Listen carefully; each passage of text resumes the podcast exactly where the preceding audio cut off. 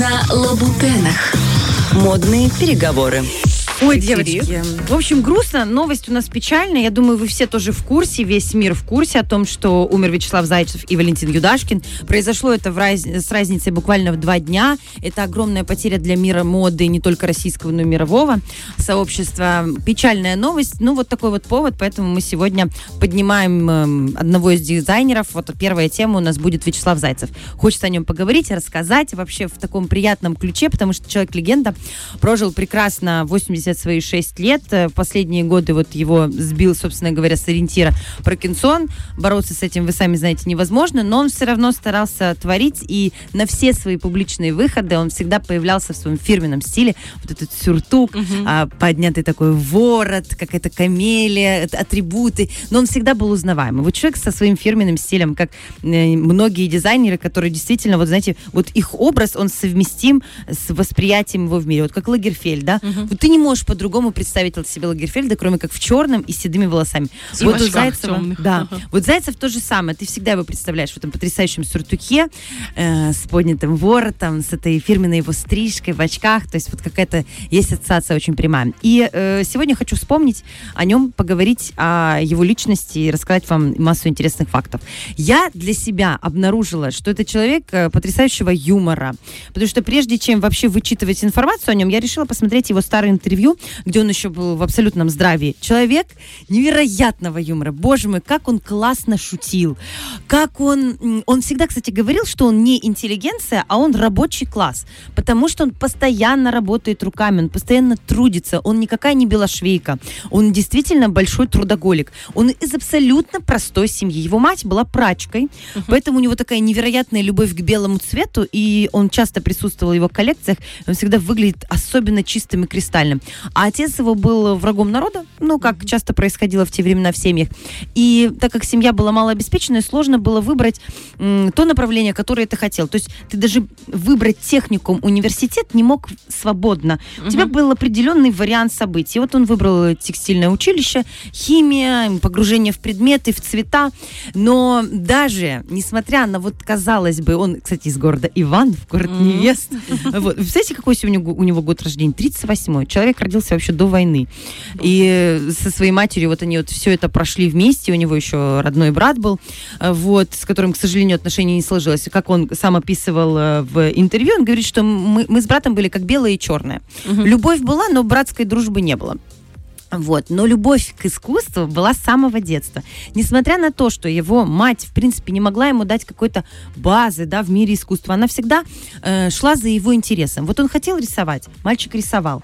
Он интересовался искусством, какие-то театральные постановки. Она всегда его, где могла, она его везде поддерживала, отправляла, пропускала. Тот момент, как вы понимаете, советская школа, а, она такая, знаете, пионерия, э, стихи, какие-то звоночки, огонечки. Вот он везде участвовал. И он с детства детства говорил о том, что он мечтал быть артистом. Но ми мир, его судьба, она завернула его в тему дизайна. И э, он э, окончил техникум, он получил неплохую работу в распределении и начал творить дизайн. И он человек такого очень искрометного ума, юмора, взглядов. Он с, его задача была создавать одежду для рабочего класса. Но а, в его понимании рабочий класс должен выглядеть ярко. Если это курточка, она должна быть красная, если это какой-то головной убор, панамка, бейсболка, она должна быть желтой, то есть он за цвет, он за новый крой. В тот момент советское руководство, вот, э, отделение, где он работал, не совсем воспринимало такие, такие, такого рода нововведения. И его, собственно говоря, отправили, как он сам говорил, в ссылку, в учреждение, знаете, в, на, э, на, в, в завод, на завод, где производилась, э, производилась одежда из непотребной ткани, из остатков.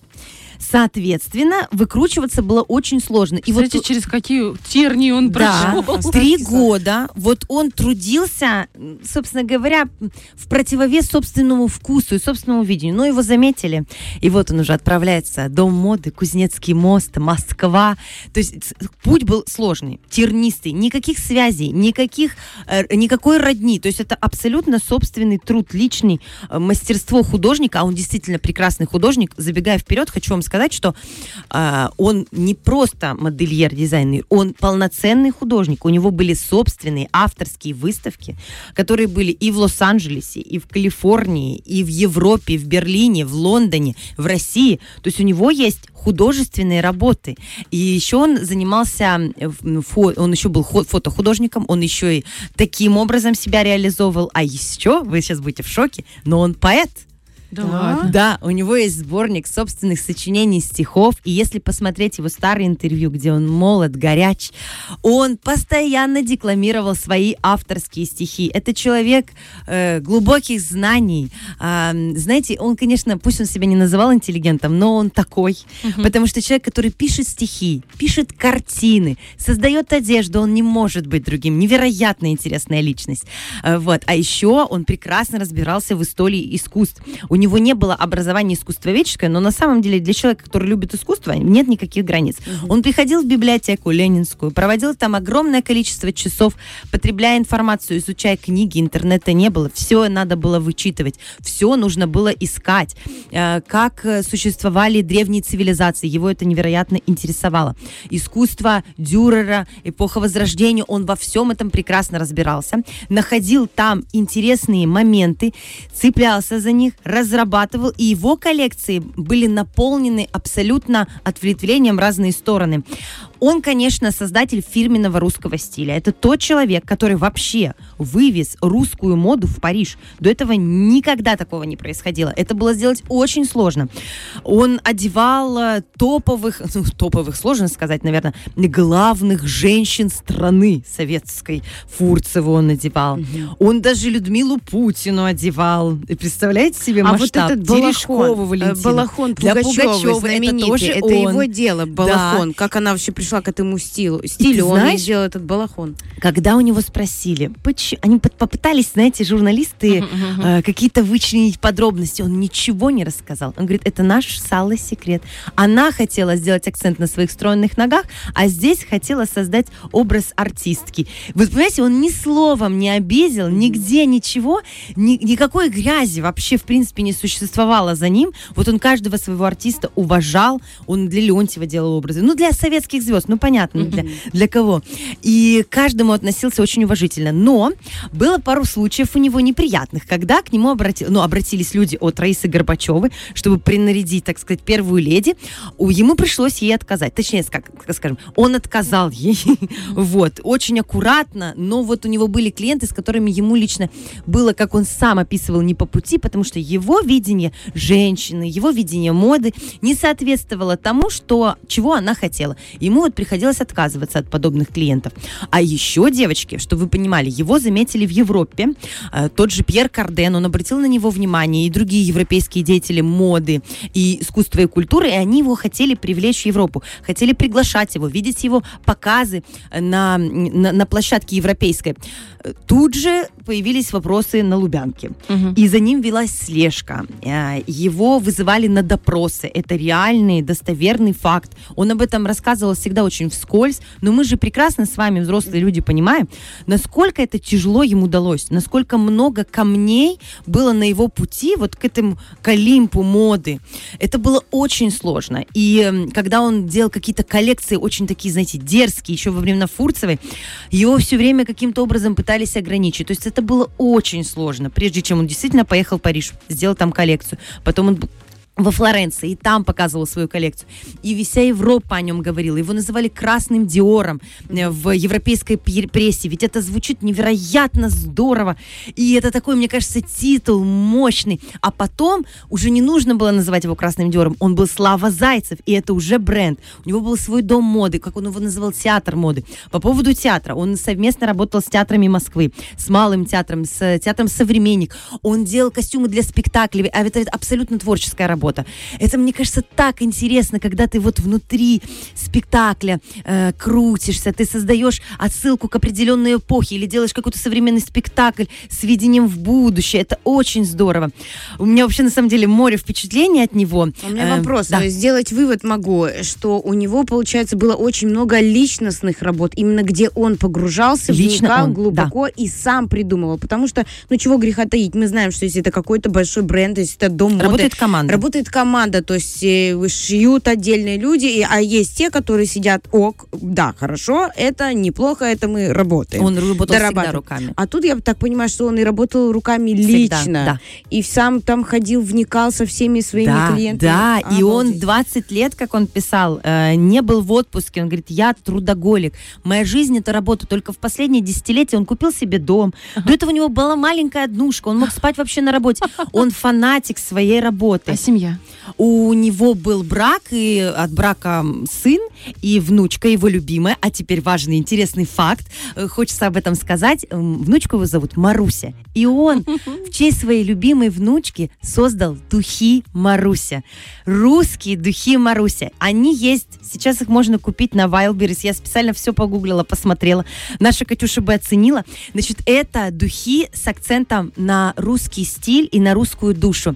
Там, в, если разбирать ноты духов, то там есть ощущение некоторой бани русской, дерева, гвоздика. Это русские духи. Мне кажется, если бы вот мы с вами их послушали сейчас, у нас было бы вот ощущение какой-то русской земли, русской деревни. Мне кажется, это так здорово, когда тебе дедушка посвящает духи. И вот дедушки нет, а духи еще есть. Ты можешь спокойно их приобрести и назвать их Маруся. Мне кажется, это, это невероятно здорово. Как он классно относился к моделям. Девочки, это отдельная история. Вот буквально в двух предложениях скажу, потому что у нас еще одна рубрика. Значит, он вообще всегда говорил, что нужно соответствовать дыханию времени, а не параметрам. Да, вот эти вот грубые параметры 90-60-90. И он всегда говорил, что красивая женщину нужно, внимание, раздевать, а вот умную и особенную нужно наряжать. Сколько в этом уважения, сколько в этом любви к разнообразию в женской внешности. Потому что есть женщины с восточным акцентом, есть более с русским, да, абсолютно разных фигур. food. Вот женщину нужно наряжать, а просто красотку это для другого. И мне так понравилось, он так это с юмором сказал в интервью, меня это жутко зацепило, я себе сразу зафиксировала, потому что это очень круто. И он еще всегда говорил, что вещи это игрушки для взрослых. Вот мы когда маленькие, нам нужна лошадка, да, машинка, кукла, а когда мы взрослые, вот это наши игрушки. Красивый пиджак, э, какая-то шляпка, муфточки, вот все его вещи, это большая история, большой вклад в мир моды.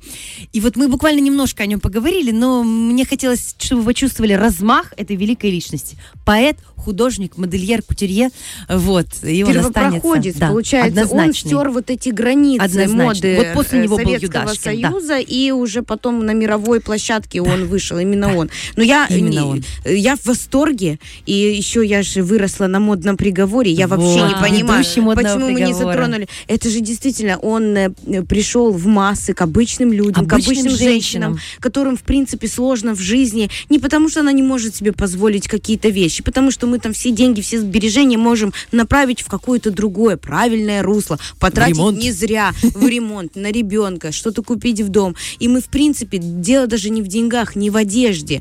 Э, там были просто разборы судеб женских. Он помогал им выкарабкаться, почувствовать себя настоящей женщиной, полюбить себя. С любовью с уважением, гости, да, да, поверить, потому что э, модели могут быть разные, но вот. у них у всех есть там какие-то все равно параметры. А наш мир обычный, женский, где мы одна метр пятьдесят, ну вот даже мы здесь сидим, девочки, мы втроем, все мы все абсолютно да, разные, да. у каждой свой стиль э, одежды, и, все, и каждая работает на трех работах и так далее.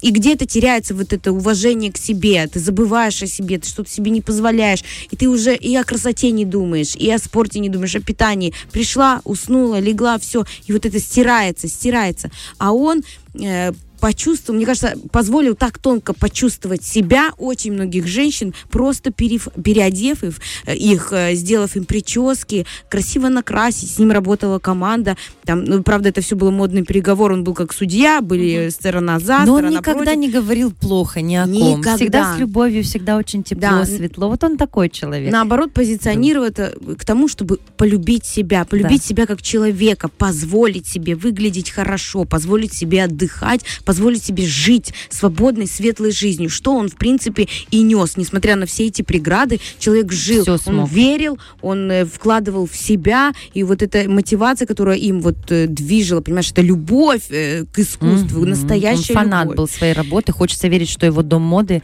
дальше будет тоже существовать, хочется верить, что все вот эти вот судебные разбирательства как-то устаканятся, и дальше мода будет существовать, и имя Славы Зайцева будет а, в истории по-прежнему. какая-то потасовка Ну, как всегда у нас. Девочки, вы меня так воодушевили. Я такая думаю, ну все, после эфира иду одеваться. Иду Ну, что-нибудь правда покупать. же, Ольга, кажется, что пиджачок. Но если ты вот его себе купила, ты посмотрела на себе в зеркале, и ты увидела, но не меняет э, э, одежда человека внутри. Я, с этим соглашусь, они не меняют, но ты все равно ты расцветаешь. Ты расцветаешь, у тебя чуть-чуть есть уверенность, ты на себя посмотрела со стороны, это ведь так важно. Ведь мы, ну, смотрим на себя вот иногда, вот такое у нас, какое зеркальце у нас в сумке? Маленькое. Маленькое. Маленькое. Мы Мгм. посмотрели, чтобы у нас тушь не размазалась, чтобы в зубах не было укропа, и пошли дальше, понимаешь? А нам надо смотреть на себя со стороны, как мы себя ведем, как мы одеваемся, быть опрятными, чистыми, красивыми, уважать себя, любить себя. Вот это, это очень Женщины. важно, ценно. Услышьте нас. Да, и мужчинам тоже, вообще людям. Он же Да, всем. и переодевал и мужчин, и всех. Умничка. Он Ой, девочки. потрясающий человек, потрясающий. Я восторгаюсь им. И будем продолжать восторгаться, потому что память о Славе Зайцевой будет жить, жить и жить. Фреш на первом.